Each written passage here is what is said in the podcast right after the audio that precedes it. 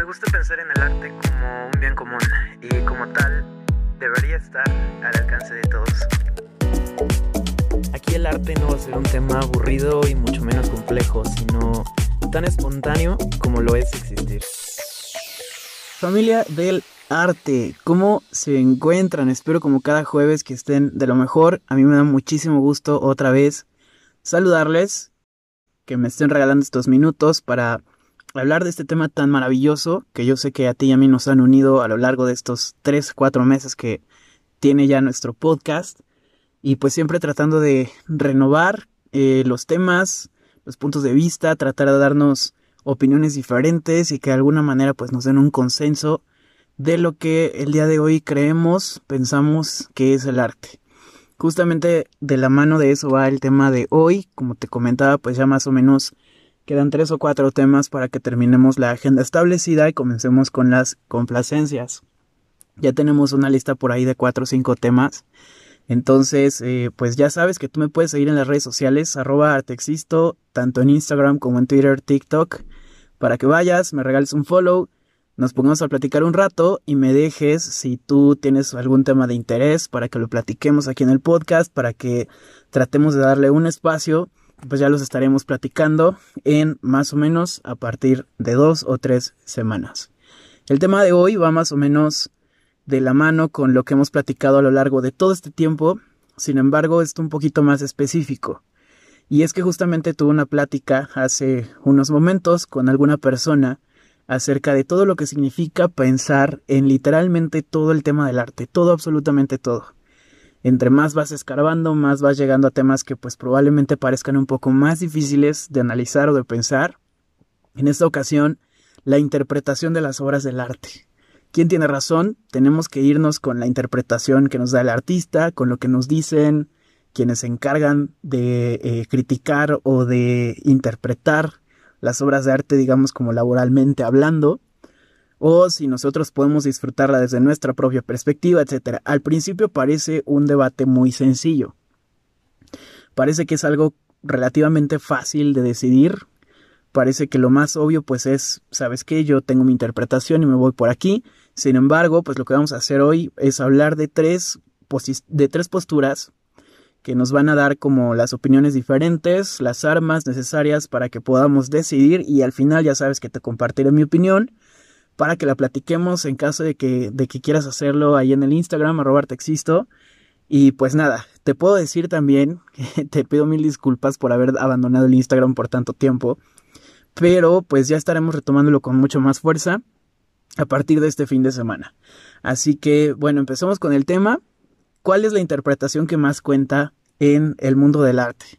Tenemos que irnos por el camino del intérprete, tenemos que irnos por nuestro propio camino o hay un punto medio. Bueno, pues déjame decirte que esto es algo que ya han estado discutiendo por muchísimos años el mundo de la academia del arte y de la filosofía. Debes saber, eso sí, que la filosofía y el arte casi siempre van de la mano, casi siempre.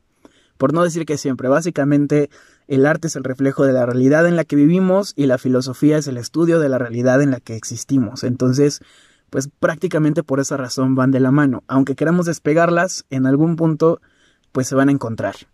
Y en este caso, justamente nos vamos a ir con las reflexiones de algunos pensadores que han tratado de darle forma a estas teorías que nos hemos formulado con la intención de encontrar una solución. Y las primeras personas que te voy a mencionar, no te voy a aburrir, te lo prometo, ya sabes que aquí intentamos platicarlo de la manera más entretenida posible y menos tediosa posible. Entonces te voy a mencionar los nombres y te voy a dar, eh, digamos, como la interpretación que ellos nos dan y ya tú sabrás si estás de acuerdo o no y así nos vamos con la siguiente y con la siguiente. Primero, dos señores apellidados Wims, Wimsat, perdóname, Wimsat y Bersley. Ambos en alguna plática, uno es crítico literario y el otro es filósofo, en alguna plática estaban tratando de descubrir precisamente qué onda con la interpretación del artista, si él es el que nos dice el significado que debe tener su obra o de dónde nace y llegan a la conclusión de algo que llaman intentional fallacy, o en otras palabras, falacia intencional. ¿Qué es la falacia intencional para ellos? Bueno, básicamente es este dilema de encontrar que la interpretación del artista es únicamente una una posibilidad de muchas. Prácticamente las posibilidades están en cada una de las cabezas que están admirando esa obra de arte. Es decir, la interpretación del artista no vale más y tampoco vale menos que la del espectador. Cada interpretación es igual de válida, es igual de posible y ellos nos dan una manera en la que ejemplifican esta situación. Nos dicen, ¿por qué no tendríamos las interpretaciones del artista? Es decir, ¿por qué razón no podríamos tener el significado que el artista le dio? Bueno, pueden haber muchas razones. Tal vez no la quiere dar, tal vez el artista ya está muerto, lo único que tenemos son los registros históricos, o simplemente qué pasa si es lo que yo no quiero ver como espectador, si tú como espectadora no es lo que quieres sentir. Bueno, esto básicamente ellos lo rebajan a explicar a manera de un postre. ¿no? Imagínate el postre que más te gusta. E imagínate en concreto que vas a un restaurante exclusivamente por uno de esos platillos que tanto disfrutas. Ahora, para el chef significará una cosa, el chef tendrá su propio disfrute de este platillo, tú tendrás tu propio disfrute y hay muchas otras personas que podrán decir, sabes qué, a mí no me gusta. Al final, vamos a decirlo así, este platillo es una obra del chef, es la pieza maestra del chef, y el chef puede decir que le agregó tantos condimentos para provocar que tu lengua tenga reacciones, etcétera, etcétera, etcétera.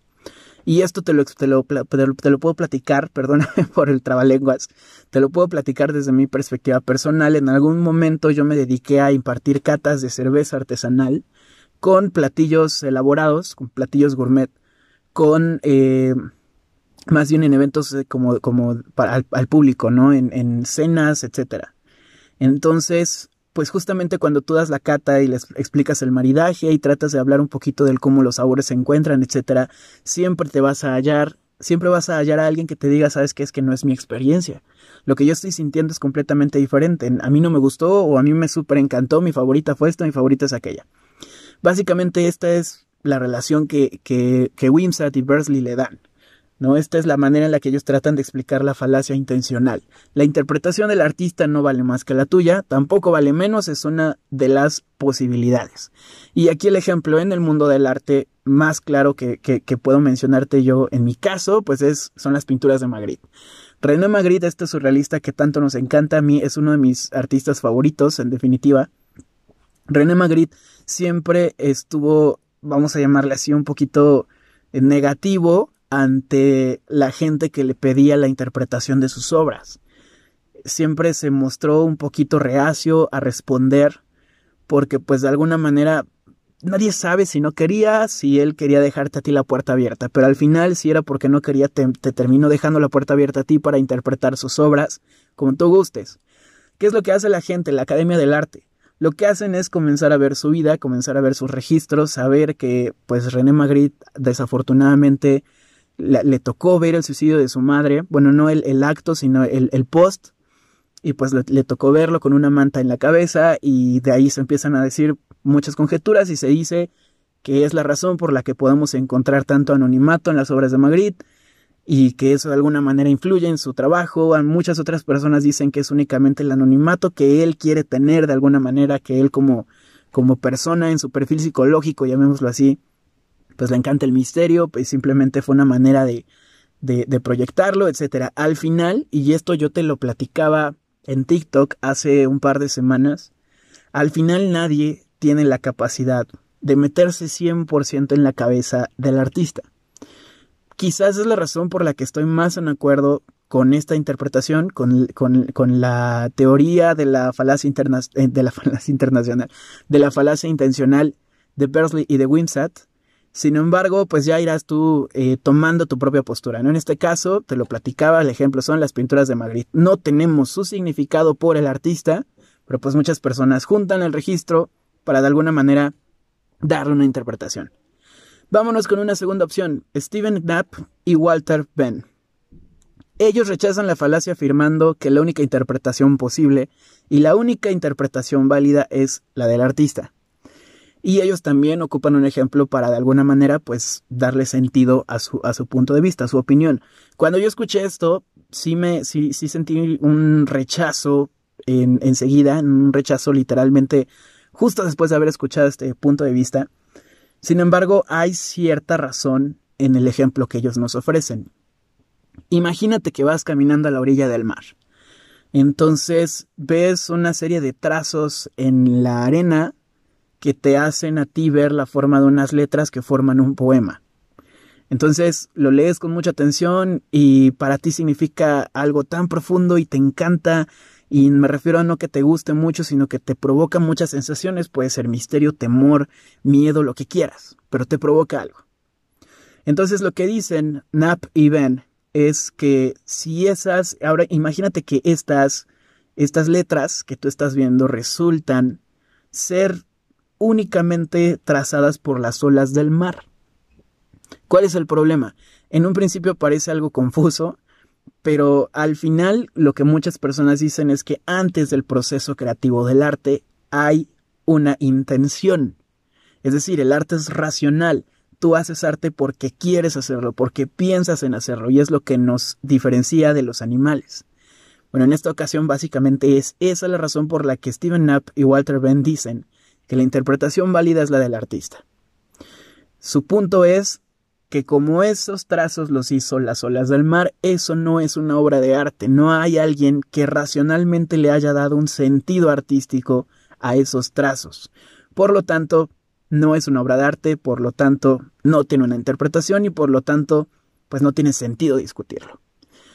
Esa es la razón que motivó a Steven Knapp y Walter Benn a decir que básicamente la interpretación válida y únicamente, exclusivamente es del artista.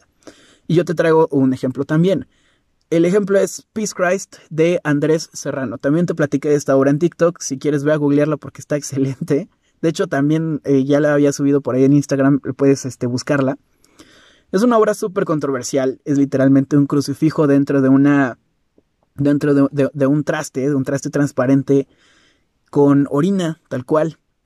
Hizo enojar, hizo estallar, de hecho, a la iglesia pensando que pues precisamente era una burla, ¿no? Entonces eh, se pidió muchísimo que, se banee esa obra de, arte, incluso se llevó la discusión al Senado de los Estados Unidos con la intención de quitar los fondos públicos al arte, únicamente por esta, por esta obra de Andrés Serrano, ¿no? Este Cristo en orina. Resulta que, que Andrés Serrano no quería burlarse de la, de la iglesia, sino que quería darle un sentido, y él nos explica, lo que yo quería lograr con Peace Christ era exclusivamente criticar a quienes dentro de la institución, dentro de la Iglesia Católica, se aprovechan de sus lugares de poder.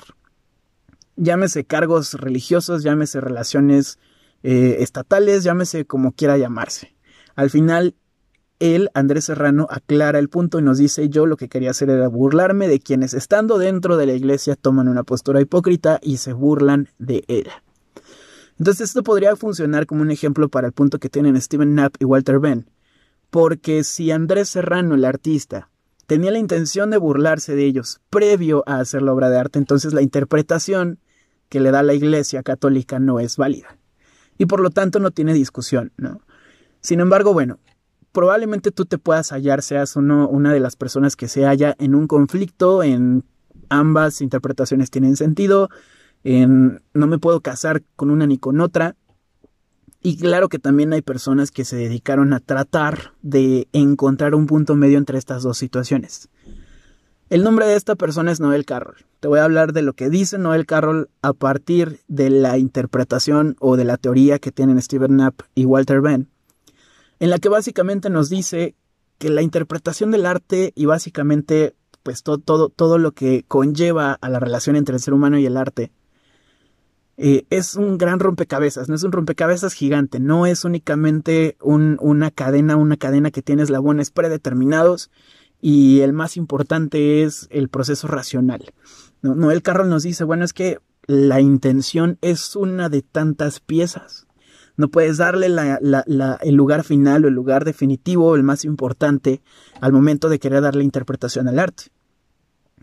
Entonces él, precisamente tratando de, poner en controversia este punto de discusión de la intención previa al trabajo artístico, nos da un ejemplo también muy bueno, muy, muy, muy, bueno, porque yo creo que yo, a, mí, a mí, perdón, me emociono platicándote estas cosas. A mí, literalmente sí me identifica muchísimo este ejemplo. nos habla de la lógica del encendedor, ¿no? Vamos a suponer que tú vas en la calle, eh, a nosotros aquí en México nos pasa mucho que en lugar de decir, oye, tienes un encendedor o tienes este cerillos, preguntamos, eh, ¿tienes fuego? Entonces, cuando alguien tiene un cigarro en la boca, no vamos a poner este ejemplo, vas en la calle, te topas con alguien que tiene un cigarro en la boca y te pregunta, oye, ¿tienes fuego? pues, ¿qué es lo, que, lo primero que interpretas? A esta persona quiere encender su cigarro. ¿no? Es el objetivo del mensaje, que el emisor, perdón, que el receptor de alguna manera interprete estas palabras. El lenguaje es importante, es lo que te está diciendo Carol, el lenguaje es importante. La persona te dijo, no explícitamente que quería un encendedor o cerillos, no explícitamente te dijo que quería prender su cigarrillo, pero tú lo comprendiste.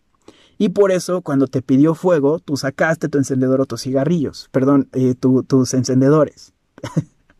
tu encendedor o tus, o tus cerillos, perdóname.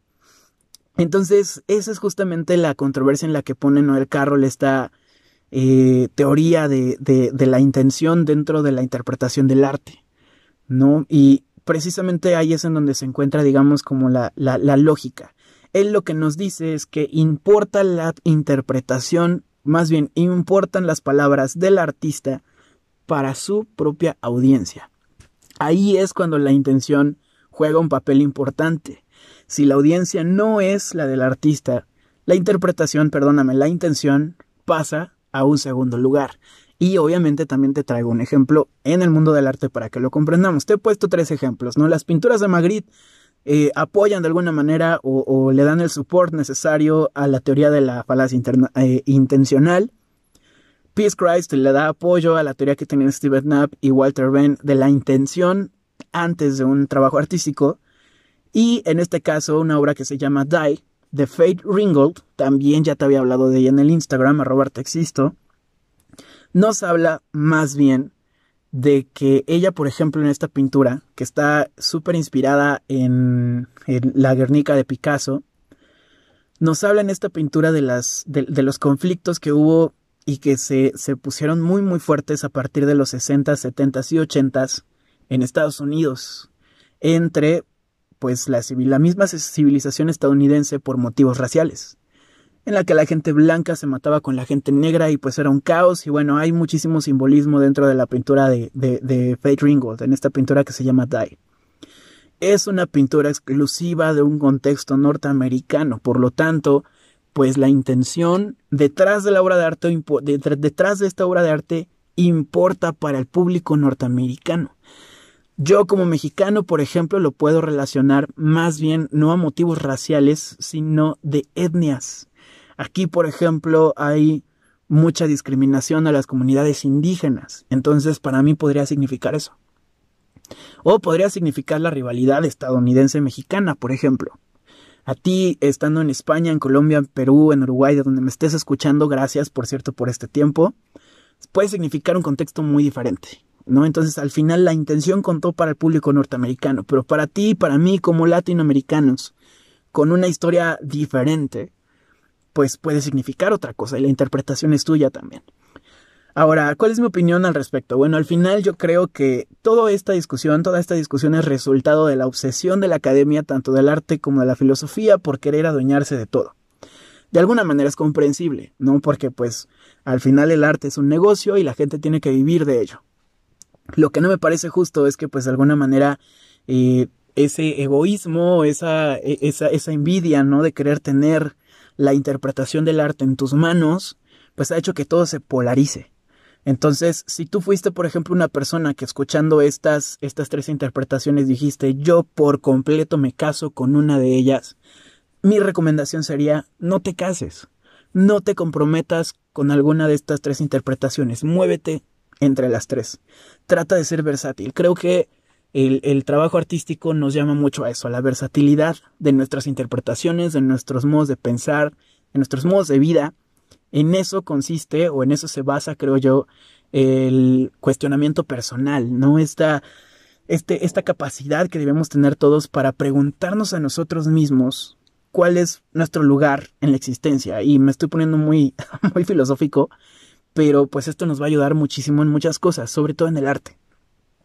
Entonces, yo no te recomiendo que te cases con una. A mí, en lo personal, pues cuando estuve leyendo, estudiando como estas cosillas, eh, sí te puedo decir que en un primer acercamiento me llama muchísimo, muchísimo más la, teoría de la, falacia intencional, que es la que establece, como te comentaba, que la interpretación del artista es una de tantas, pero al final de, del estudio, pues sí comprendes que no se trata de eso, ¿no? Entre más te muevas, entre más capaz seas de implementar la versatilidad en tus maneras de pensar, pues más empático te vas a volver y más vas a disfrutar del arte. Creo yo que en eso debería radicar nuestra pasión por este mundo tan increíble que es pues esta, esta disciplina artística.